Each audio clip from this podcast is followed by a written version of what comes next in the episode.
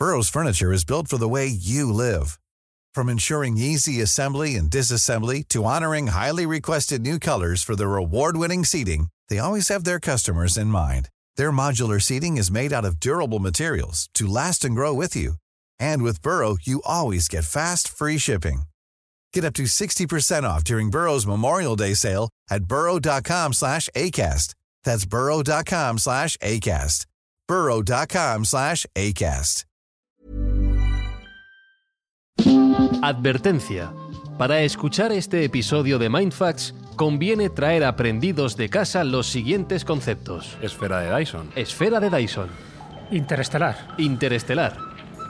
Gancho espacial. Gancho espacial. Propulsión a chorro. Propulsión a chorro. Cañón raíl. Cañón raíl. ¿Lo vas bien, Espinosa? Sí. ¿Lo llevas todo? Sí, sí, Velas de fotones. Velas de fotones. Vale, yo no lo llevo. Angry Birds. Angry Birds. Yo no tengo ni idea.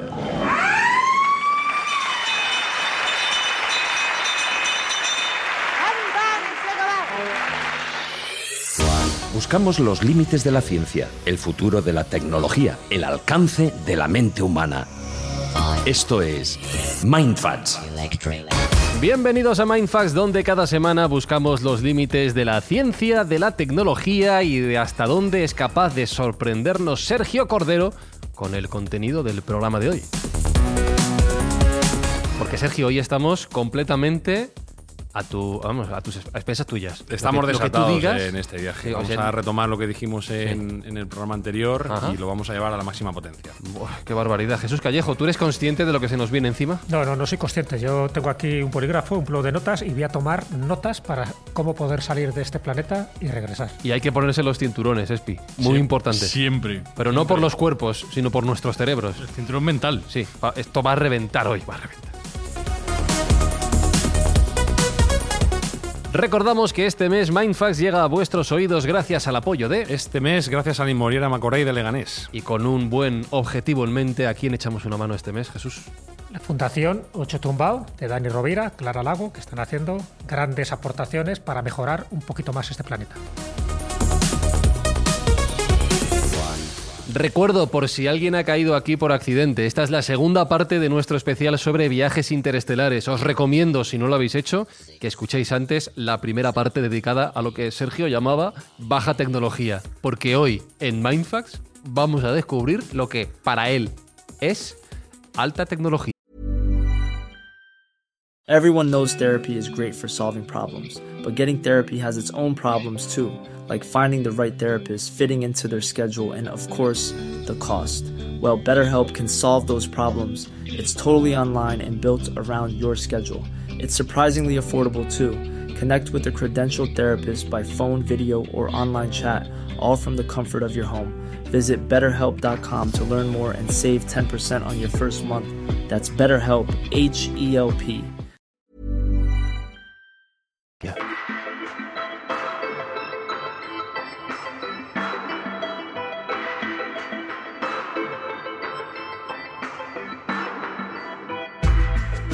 Porque Sergio Cordero no tiene suficiente con destruir Mercurio para hacer una esfera gigante alrededor O del Sol. desmantelar Júpiter. O desmantelar Júpiter. O hacer un, un viaje que lo que pille por medio lo destroza. Tope. ¿A, a cuánto dijo? A 30.000 kilómetros por segundo.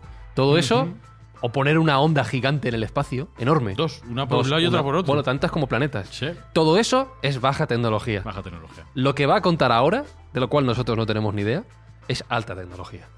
Bueno, vamos a, vamos a ponerlo en marcha, a ver si coincidís que es alta tecnología o no. Claro, Podemos pa- pa- discutirlo. para mí todo lo que has dicho ya es rotura mental, pero bueno. vamos. Bueno, vamos a intentarlo. Vale, Yo vale. o- os quiero poner una adivinanza, ¿vale? A ver si tenéis una idea de por dónde voy. Vale. El espacio en el que vivimos, a nosotros nos parece que está todo muy ordenado y poco menos se mueve con una estructura muy concreta, como si fuese un ballet, hay una la danza de las esferas, los planetas, pero la realidad es otra completamente. Nosotros es que tenemos una visión muy corta por nuestra temporalidad tan mínima como humanos. Pero si tú miras el espacio con una visión cósmica, pasan un montón de cosas. Hay asteroides que se mueven, hay cuerpos que aparecen y desaparecen, hay supernovas, hay púlsares, hay agujeros negros, hay de todo. ¿Vale? Entonces, nosotros desde la perspectiva humana, que como he dicho es muy corta, pues todo nos parece que, nos parece que está estático, pero ni mucho menos. Después de haber hecho todas las perrerías que hicimos, como bien habéis dicho, a Mercurio, que lo devastamos completamente para crear una esfera de Dyson alrededor del Sol o un enjambre de Dyson alrededor del Sol y poder extraer gran parte de su energía, ya se supone que tenemos una capacidad para hacer viajes interestelares, pero dentro de nuestra propia galaxia. Vale. ¿De acuerdo? Sí. Pero, ¿qué pasaría si con esa tecnología, que nosotros ya sería una tecnología muy avanzada, empezamos a percibir alguna amenaza para nuestra existencia? Y cuando digo una amenaza, me refiero a una amenaza de la cual no puedes escapar. Por ejemplo, una supernova. Nosotros empezaríamos a divisar una supernova con un plazo largo de tiempo, a lo mejor cientos de miles o millones de años. Estamos hablando de que a lo mejor podíamos divisarla con vistas de 300, 400, 500 mil millones de años o incluso un millón de años antes. Supernova, por cierto, recordamos que es el estallido de una estrella. Sí. Es un proceso muy largo, como bien un- dices, y que se va Correcto, viendo. que nosotros podríamos detectar con nuestra tecnología, pero también sabríamos que es inevitable. Sí. Y el radio de expansión que tiene una supernova nos llevaría por delante. Sería algo que no podríamos esquivar. Con lo cual estaríamos asomándonos al fin de la humanidad a un periodo muy largo, muy largo, muy largo, pero en casi eh, de un modo al cual habría que resignarse. O bien, imaginemos que, que viene una lluvia de asteroides que fuese inevitable, que se lleva por delante todo el sistema solar. También lo podríamos ver de lejos, pero también tendríamos que resignarnos a morir de ese modo.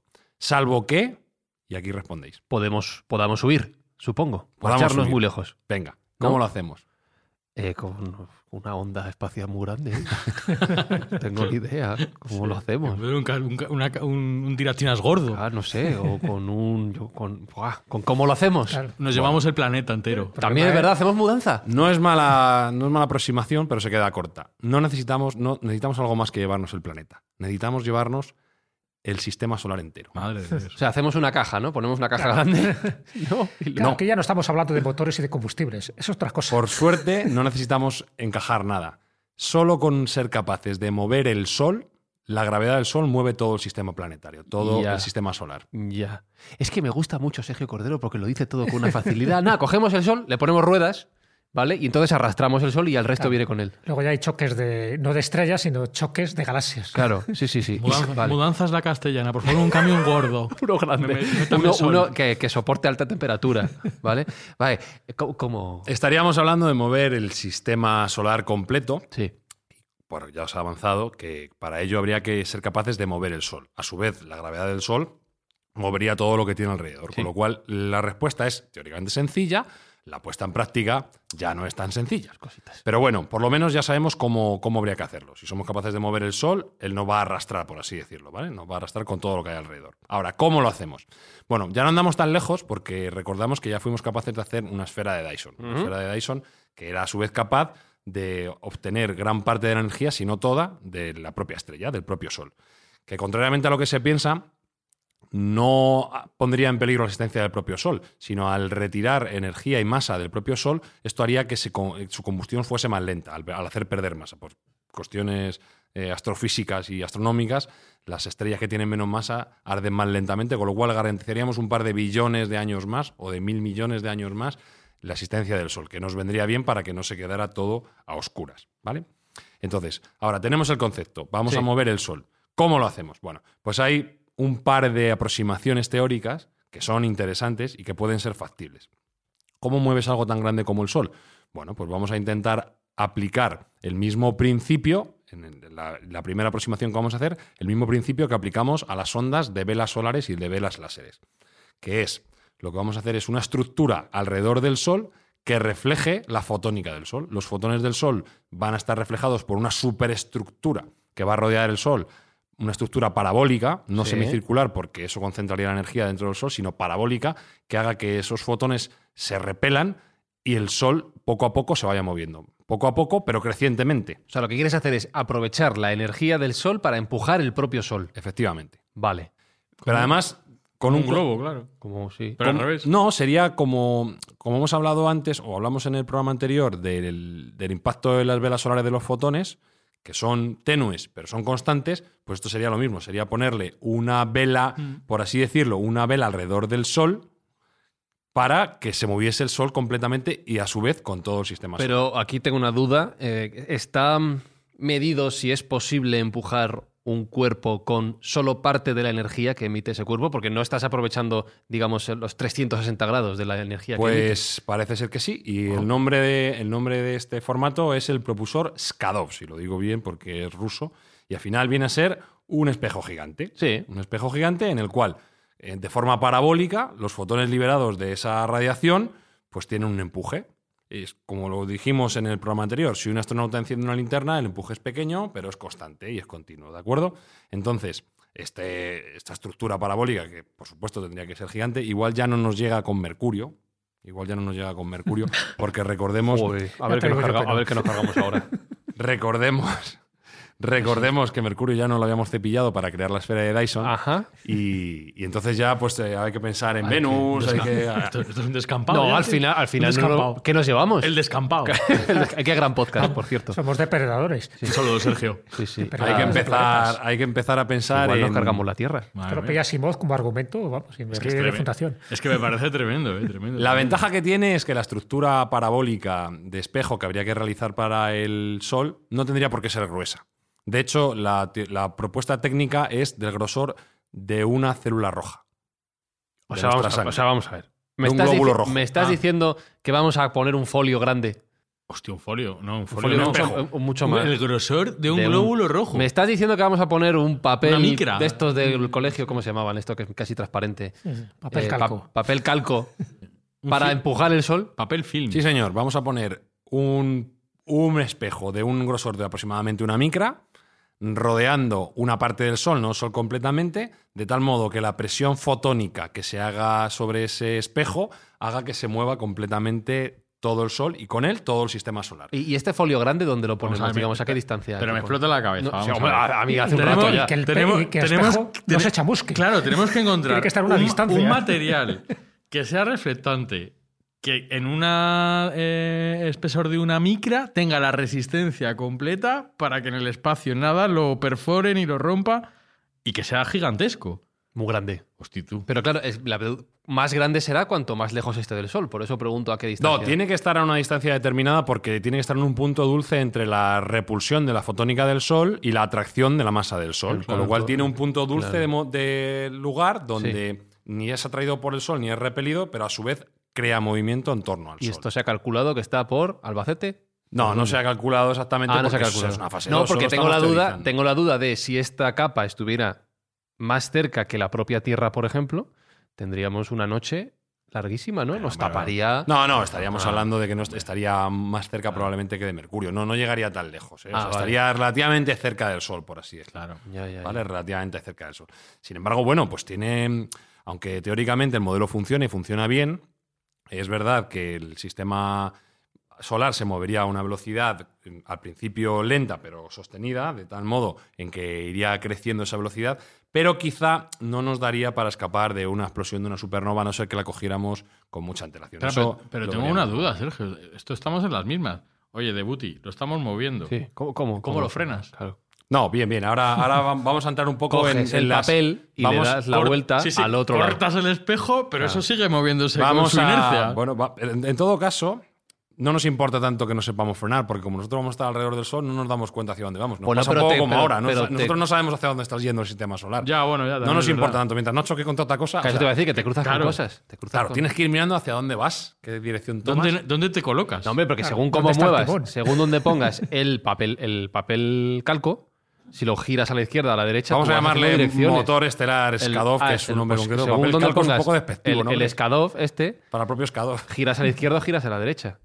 O Ya, arriba ya, o ya, abajo. pero, ¿y dónde, pero ¿a dónde vas? Bueno, eso ya habrá que buscar. es Ahora, problema. ahora, es que eso es uno de los inconvenientes que tiene. El concepto es bueno, pero tiene algún inconveniente. Por ejemplo, no se puede poner en un ángulo en el cual la radiación incida en la órbita de la Tierra, porque Claro. nos achicharraría. Claro. ¿Vale? Con lo cual solo puede estar en los polos del Sol. Es decir, que solo vale para dos direcciones. Para arriba, y, para abajo. Sí, vale. Este es el problema, uno de los problemas que tiene. ¿Vale? Con lo cual no seríamos, nos pasaba un poco como las velas solares, que no éramos capaces de frenarlas. Pues aquí no podemos frenar y solo tenemos dos direcciones, para adelante y salvo, para atrás. salvo que destruyamos la Tierra. Bueno, ¿no? también, no también. ideas, Vale. que ya nos hemos O sea, cargado que nos Mercurio, hemos, nos hemos puesto a cargar los planetas, pues ya que estamos. Júpiter, falta la Tierra. Con lo cual tendríamos que vivir en otro lugar. Eso es, eso es. Bueno, pero bueno, eh, tened en cuenta que la alternativa que tenemos es que nos coma la supernova. Claro, no, no. Ya, ya, ya. O sea, ya, que sí, al final claro. estamos tirando de ingenio y Vale, vale, vale. Estamos en una crisis y hay que salir de Claro, ahí. claro. ¿sabes? Y Vale. hay que hacerlo Para en un plazo sea. relativamente rápido, en los próximos 200, 300 mil años. Claro. Con lo cual hay, Hay que, que dar- ir hay que ponerse las pilas. Vale, vale, vale. Volvemos a lo mismo. No nos vale pensar en la próxima elección. Hay que pensar Mm. como grupo humano completo, eh, mm, los políticos remando a una y todos con la misma idea en la cabeza. Lo Estamos- cual, estamos eso se me hace, se me antoja eso más difícil Sí. que toda la parte técnica que conlleva alrededor. Estamos muertos ya. O sea que.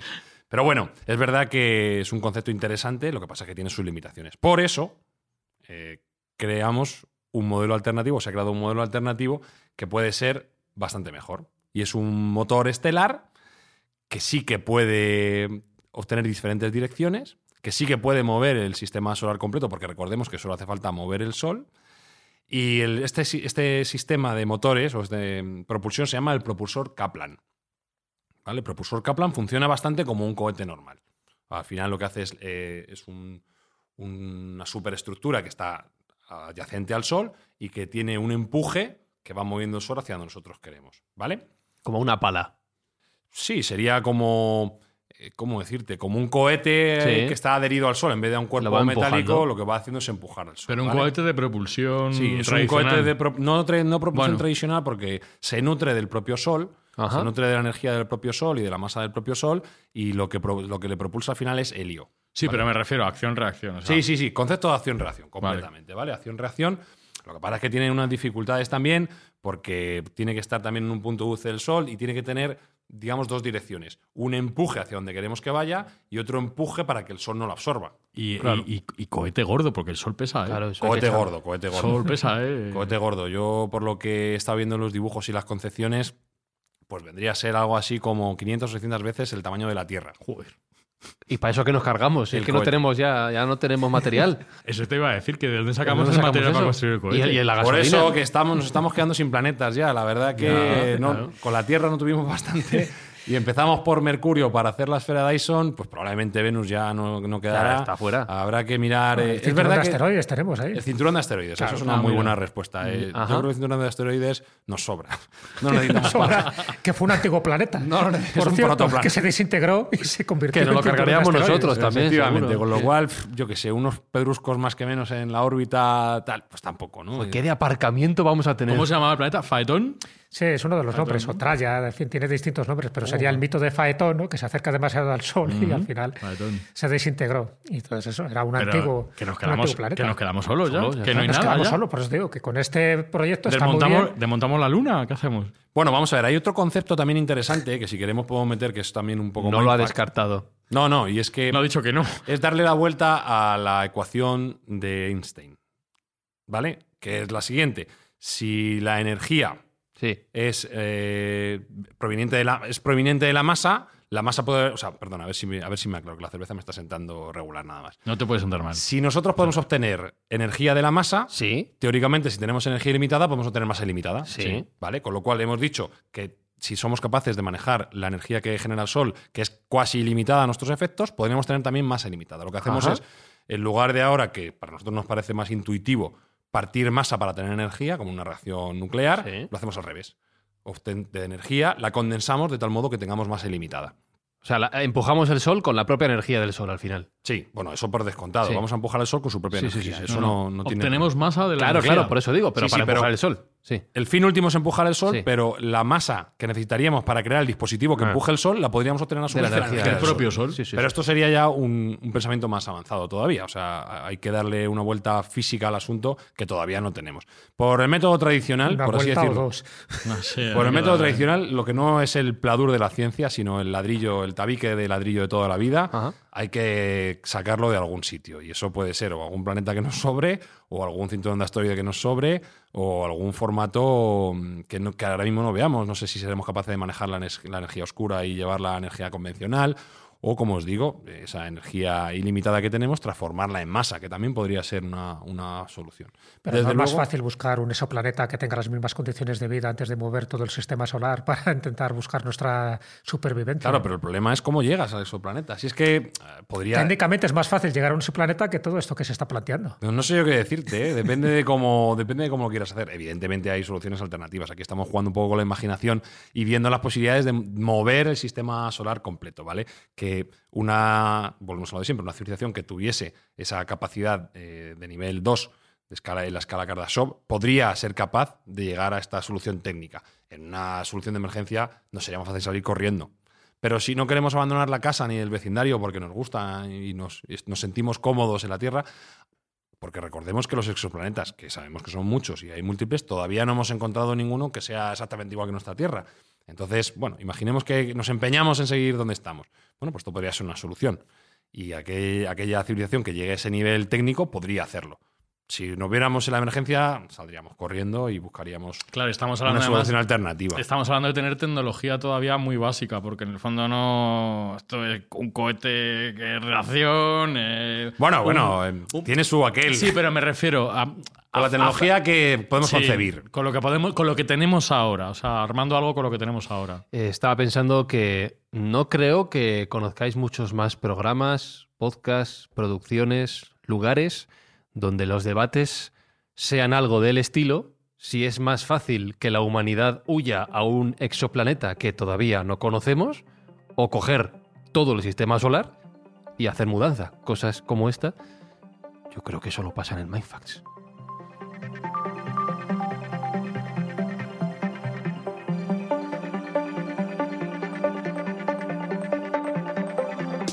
Eh, es que me hace gracia ya hacer esta pregunta, pero hay más proyectos todavía, más ideas sobre la mesa para... Bueno, bueno, tenemos, tenemos Hacer. algún proyecto más. Lo que pasa es que me lo voy a guardar. ¿Cómo? Porque, sí, me lo voy a guardar para otro programa que hablemos objetivamente del tema que, que- que os quiero poner encima de la mesa. Porque la energía que necesitaríamos para poder hacer este proyecto de movimiento de todo el sistema solar la podríamos obtener no solo del Sol, sino también de un agujero negro. Toma.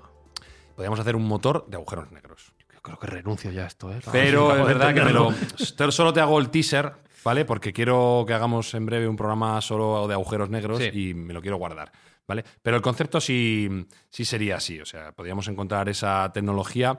Mm, Quiero centrarme en la esfera de Dyson, que es lo que anticipamos en el programa anterior. Quiero centrarme en, el- en este motor eh, sistémico que nos llevaría a toda la parte eh, del sistema solar fuera, con una ventaja importante también, y es que nos permitiría ir colonizando planetas y sistemas a medida que nos vamos moviendo. Es decir, iríamos vagando por, por la galaxia o por otras galaxias y porque, claro, no, no hay límite. Claro. Al final tú puedes ir avanzando. El límite es la velocidad que podemos alcanzar, que se, más o menos se teoriza como en un 1% de la velocidad de la luz, que no es poco. Lo que pasa es que, bueno, conllevaría un movimiento lento, como hemos dicho, a escala cósmica, que al final es... eh, Muy grande todo. es muy grande, claro. Claro. Nosotros estamos viendo desde el punto de vista de seres que vivimos 100 años en el mejor de los casos. Y 100 años en, en la escala temporal cósmica, pues es ridículo, absolutamente. Es un, un blip, un punto como un milisegundo en, en nuestra vida. Entonces, no tenemos esa concepción de tiempo. Pero sí que es cierto que si tuviéramos este, este formato de movimiento dentro de, de un sistema completo, mover el sistema solar completo, pues podríamos ir a, a la vez que nos vamos moviendo, oteando cuáles son las galaxias y los sistemas que más nos convienen para ir moviéndonos y, y colonizándolos cuando nos interese. Aquí me Eso- bajo. eso tiene una ventaja. pasando, Aquí me eh, quedo. Mira, esta es buena, me bajo aquí. Eso tiene una ventaja. Que como no tenemos frenos, cuando lleguemos a un sitio que nos guste, nos bajamos. Dejemos que el Sol y la Tierra sigan, ya se chocarán contra O, o se Y- va- y o hemos se- o saltado. se bajan algunos. O no, pero aquí en este formato sí tenemos frenos. Ah, sí hay frenos. Sí, en este sí tenemos frenos. Ah, bien. En este formato, simplemente con girar Claro. el propulsor hacia Claro, la hacia dirección contraria, Ah, claro, podríamos claro, claro, frenar. claro, podemos o sea, frenar. que no nos pasaría como las velas láseres, que es así que no podían frenar y que lo que podían hacer era declarar guerras de forma inconsciente a es verdad.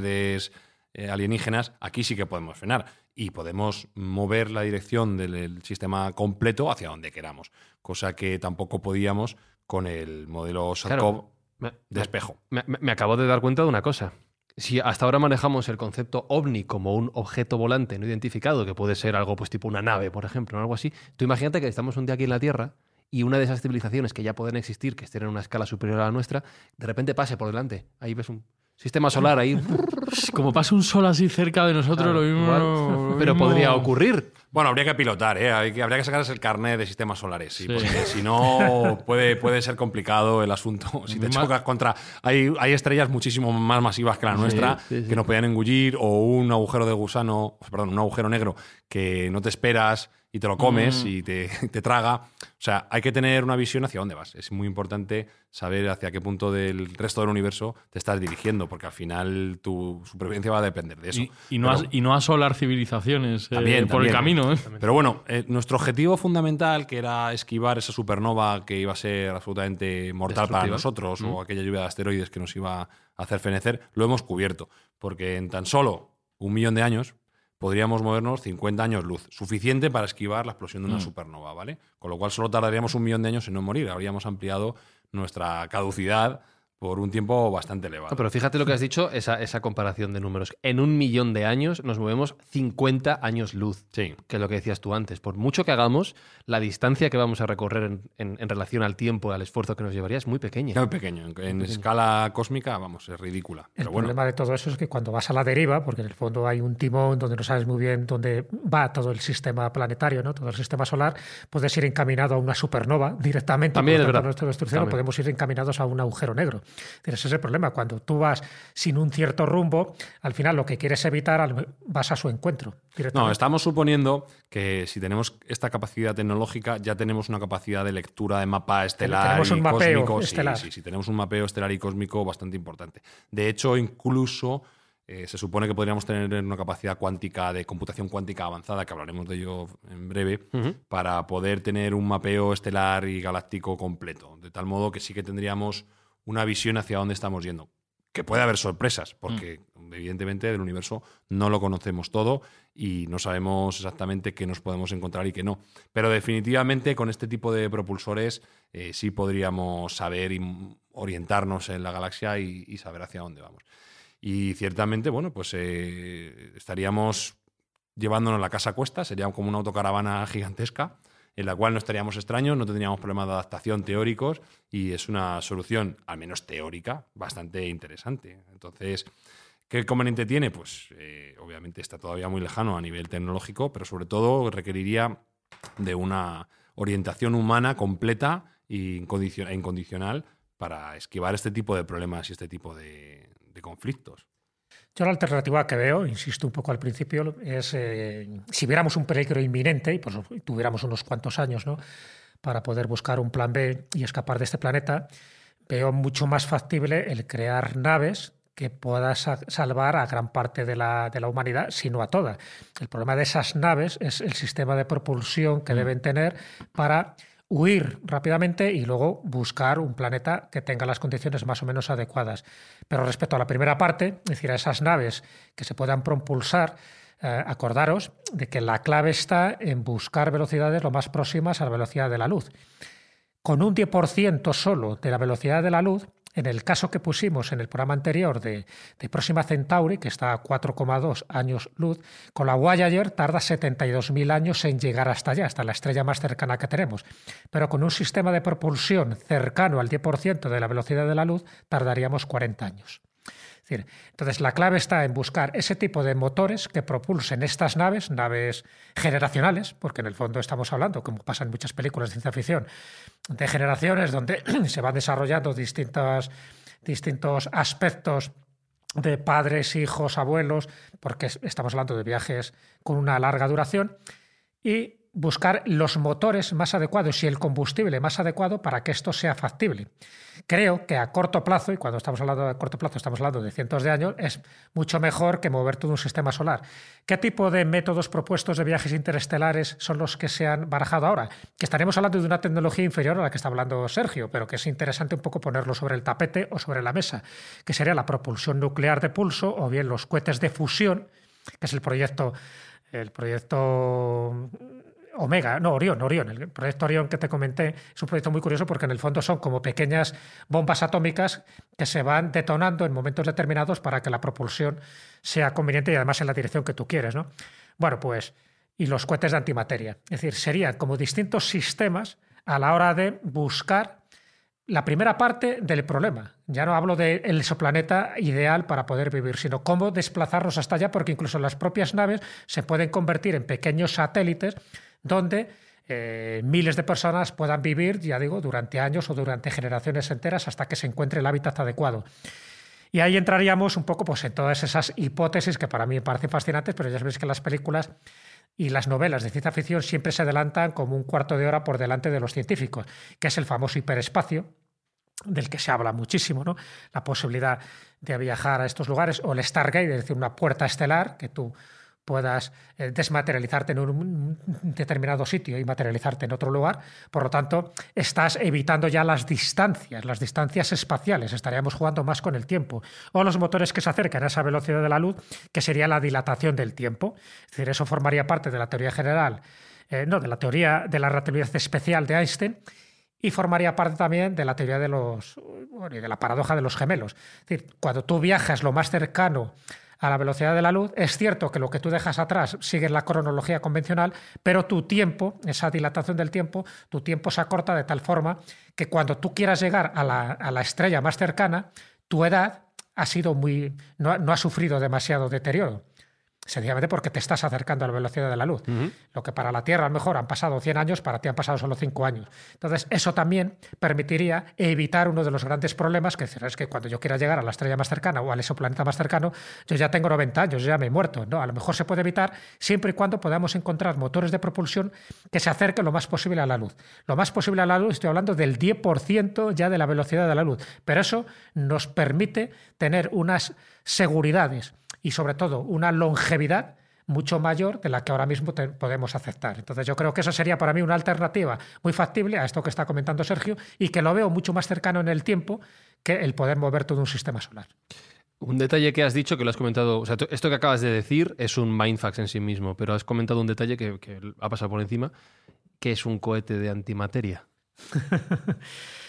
pues son los que pueden alcanzar esas velocidades próximas a la luz y, eh, entraríamos en un terreno que ahora mismo es ciencia ficción, que es la producción de antimateria.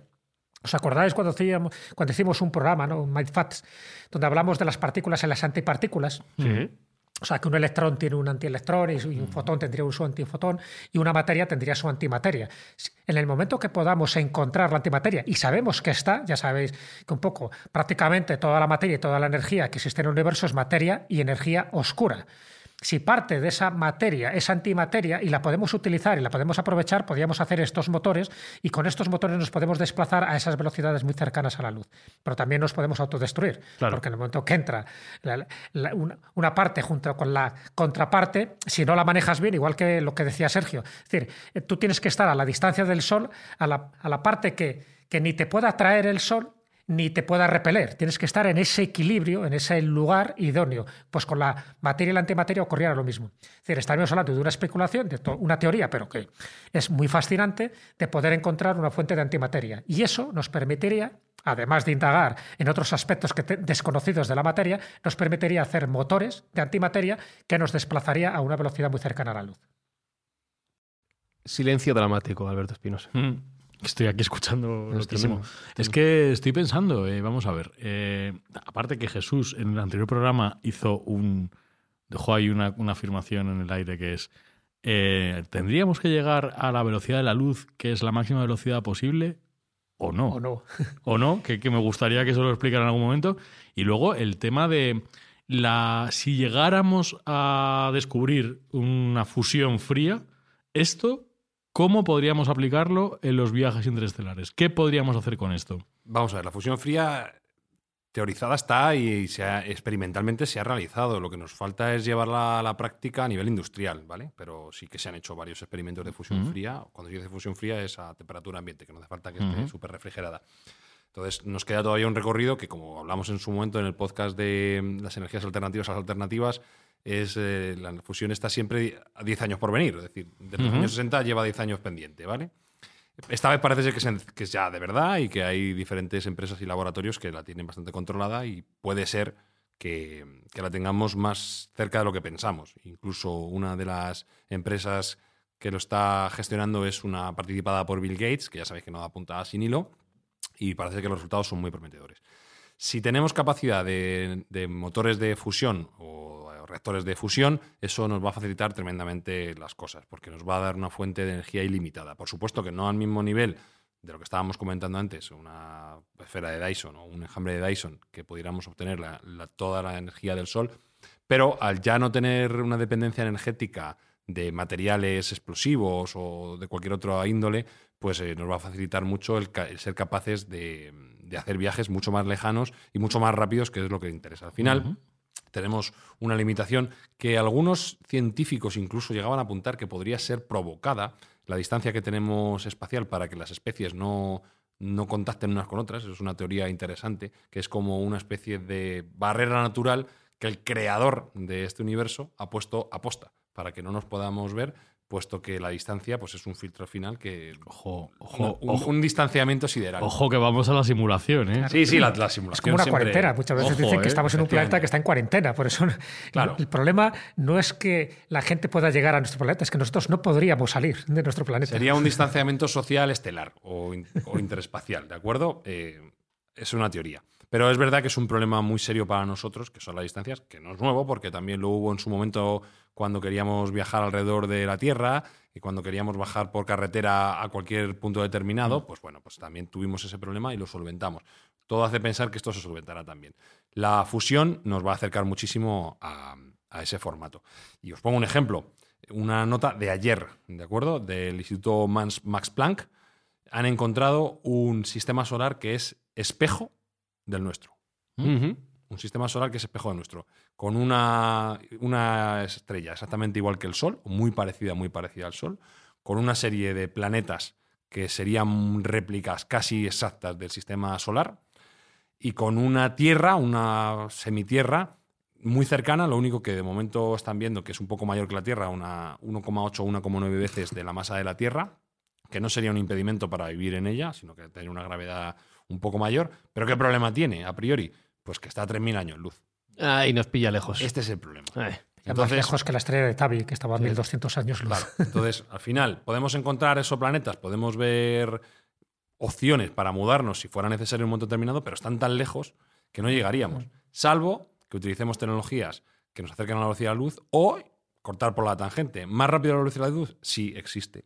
Los agujeros de gusano. Vamos a saltarnos la distancia por la torera. Ya directamente no tenemos que hacer distancia lineal, sino que atravesamos y cortamos la, materia del espacio-tiempo. Directamente hacemos un atajo, utilizamos un atajo. Que esta es otra de las cuestiones que también se está barajando. directamente intentar abrir portales o agujeros de gusano que nos permitan ir de un punto a otro del universo. Lo que pasa es que requeriría de tanta capacidad energética que necesitaríamos volverlo de siempre, tener más energía de la que tenemos. Y con la fusión probablemente no nos llegaría, con una esfera de Dyson probablemente sí. O sea que esto podría ser una solución también y eh, de, los, de los elementos teóricos que se postulan, pues es uno de los que más fuerza tiene. Michio Kaku defiende muy bien en su libro Hiperespacio eh, y casi todos los científicos actuales defienden que es factible y es real. Y nosotros, voy a sacar otra vez a colación un- una cuestión favorita nuestra, la hemos visto muchas veces en Interstellar, por ejemplo, la película, lo vimos cómo funciona, todo el mundo se hace la idea de, de cómo opera y podría ser el, el remedio perfecto para tomar estas distancias, encontrar los atajos. A día de hoy, salvo que seamos capaces de saltarnos la física a la torera, que no parece, o que demos un salto evolutivo eh, a nivel energético tremendo y seamos capaces de cerca- acercarnos a la velocidad de la luz, que aunque llegáramos a ese punto, fijaos, 3.000 años luz, todavía nos quedarían 3.000 años para llegar tenemos la velocidad de la luz, o sea que es que es inviable completamente. Eso deja nuestra mejor opción en agujeros de gusano. Hombre, para dar una vuelta de tuerca más a estos mindfads ¿no? y, retorcernos más las neuronas, casi siempre estamos hablando de viajes en el espacio. No estamos hablando de los viajes en el tiempo. Es decir, un hipotético peligro, imaginaros, de la Tierra, ¿no? que está a punto de ser extinguida por una lluvia de meteoritos o sencillamente por algún tipo de explosión que se produzca en nuestro sistema solar, nosotros siempre estamos diciendo hay que huir de aquí, ¿no? Vamos a viajar en el espacio y por lo tanto hay que buscar motores de reacción de todo tipo, ¿no? Pero ¿por qué no viajar en el tiempo? Es decir, ¿por qué no viajar a la Tierra justo como estaba hace 5 millones de años, donde no teníamos ese peligro y por lo tanto volver otra vez a habilitar la Tierra en las circunstancias que estuviera para esas nuevas generaciones que han podido traspasar el espacio-tiempo. Entonces muchas veces siempre tenemos la tendencia a eso, a salir, a viajar en el espacio, a buscar esas velocidades más cercanas a la luz, pero si somos capaces de viajar en el tiempo, y eso es una de las hipótesis, ya digo, que genera muchísima controversia, pero también genera muchísimas especulaciones, Tú puedes viajar en el tiempo en el momento que ese planeta tú quieras que se habilite para que sea habitable. Por lo tanto, no tienes que huir de él, sencillamente tienes que ir al, al tiempo que tú necesitas para que las condiciones de vida sean las más idóneas. Respecto a lo que tú preguntabas, eh, ESPI, fíjate, de, dentro de esos motores de fusión, se sabe y se especula que podrían ser mm, como combustible utilizar el deuterio. El problema del combustible es que al final, en estas distancias tan largas, el combustible pesa tanto o más que la propia nave. Por lo tanto, sería también impracticable. Y respecto a que se puede viajar mucho más rápido que la luz, además de los agujeros de gusano, y esto es algo que dejo aquí para un futuro programa, es lo que se llama el entrelazamiento cuántico. Es decir, que dos partículas que han estado unidas en un principio un fotón, imagínate dos fotones, que automáticamente la otra reaccione instantáneamente al mismo tiempo que la otra está interactuando. Es decir, eso es mucho más que la velocidad de la luz. Eso rompe los esquemas. Y eso es lo que nos hace plantearnos un futuro muchísimo más halagüeño, donde todo esto que estamos hablando es ya tecnología obsoleta, porque no tendríamos que viajar en el espacio con este tipo de tecnología, podríamos viajar en el tiempo y además la velocidad de la luz ya no sería un límite podríamos viajar justo eh, con la distancia de un pensamiento. Mira, Fran, escucha. Sí, sí, yo estoy. yo, yo, quiero aportar incluso un paso más allá. Ah, que esto sí. cerebro, Mira, mira. espera, espera. Claro, claro. Vale, vale, va, Está sigue. explotando. La parte que me que comenta Jesús ahora me parece Tremendo. tremendamente bien traída encima de la mesa y recojo el guante. Creo que haremos algo de tema cuántico en breve. Eh, pero hay una cuestión más. Es, no, no necesitamos ni siquiera viajar físicamente. Probablemente el futuro pase por una humanidad que esté trascendiendo a la parte física, que esté, por así decirlo, subida en alguna computación de cualquier estilo y seamos capaces de dirigir nosotros mismos a la velocidad de la luz, porque vía láser sí que somos capaces de igualar la velocidad de la luz, con lo cual podríamos transportar, mm, no nosotros mismos físicamente, pero sí nuestras conciencias allá donde queramos llevarlas. Entonces, el- lo que nos limita es el plano físico, pero si estamos fuera de la física y llegamos a, como bien dice Jesús, a la, a la cuántica o a la mecánica láser, no tendríamos por qué estar sujetos a esas limitaciones.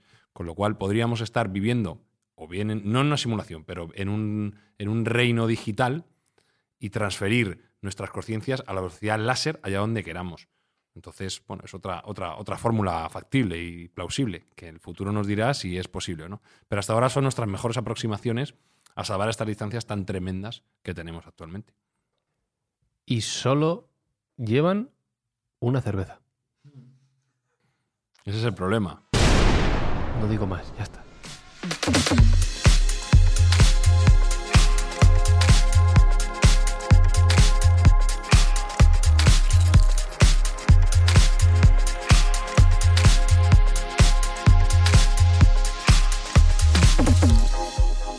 ¿Sabes lo, lo malo y lo bueno de Mindfax, Espi? Dime. Que luego tengo que volver a escuchar los programas en los que yo mismo he participado para Ah. entenderlo todo. Es... No, no, yo O sea, este, este rato que hemos vivido ahora, este Ah. partido de tenis, Te entiendo, te entiendo. me ha dejado absolutamente loco y maravillado. Yo como luego los monto y los edito, entonces Claro, los lo oigo escuchas. muchas veces sí, sí, sí. y asimilo los conceptos, pero No, me no, cuesta yo- a veces, ¿eh? Sí, yo espero, oyentes de Mindfax, que nos dejéis vuestros mensajes, vuestros comentarios, si habéis sido capaces de entender todo esto, cuántas escuchas os ha hecho falta. Y si tenéis dudas, por supuesto, ya sabéis que estamos en Evox, en Apple Podcasts, en cualquier plataforma. Y por cierto, que no lo digo mucho, tenemos una cuenta de Twitter que es arroba mindfacts-bajo, que se está convirtiendo en el oráculo de la sabiduría universal. Recuerdo que todo esto, que no es poco, ha llegado a vuestros oídos gracias al apoyo de quien ha hecho posible Mindfax este mes de junio. En este mes ha sido la inmobiliaria Macorey de Leganés. Y con una buena acción, un poco más de andar por casa que todo esto, ¿vale? Que ha sido echar una mano, Jesús, ¿a quién? A la Fundación Ocho Tumbao. Eh, Alberto Espinosa, nos volvemos a escuchar, no sé en qué plano Sí, ni en qué. o sea, ni, fis- ni si siquiera sé si va a ser físicamente. Ni con las orejas O de manera cuántica. Claro, no sé. eh, O, sí. o seremos seres de luz, no lo sé, tío. Claro, no sé, Jesús Callejo, tú ya nos irás dando las pautas, ¿vale? Para seguir Sí, escuchando. sí, sí, sí. Espera que estoy desmantelando Mercurio y luego ya te cuento. Vale, y, y Sergio Cordero, ah, no nos carguemos todo el sistema solar, ¿vale? Para Bueno, seguir- poco a poco. No, que lo va a hacer. Hay que hacer reforma. Que lo va a hacer. Bueno, si sobrevivimos, nos escuchamos la semana que viene en Mindfacts. Y como le gusta a Alberto Espinosa, chao, chao, chao, chao, chao. Mindfacts llega cada semana a tus oídos a través de Spotify, Apple Podcast, Evox, Google Podcast o tu aplicación favorita. Búscanos en redes sociales. Somos Mindfacts. Estaremos a salvo en cuanto saltemos al hiperespacio. Con unas cuantas maniobras los despistaré.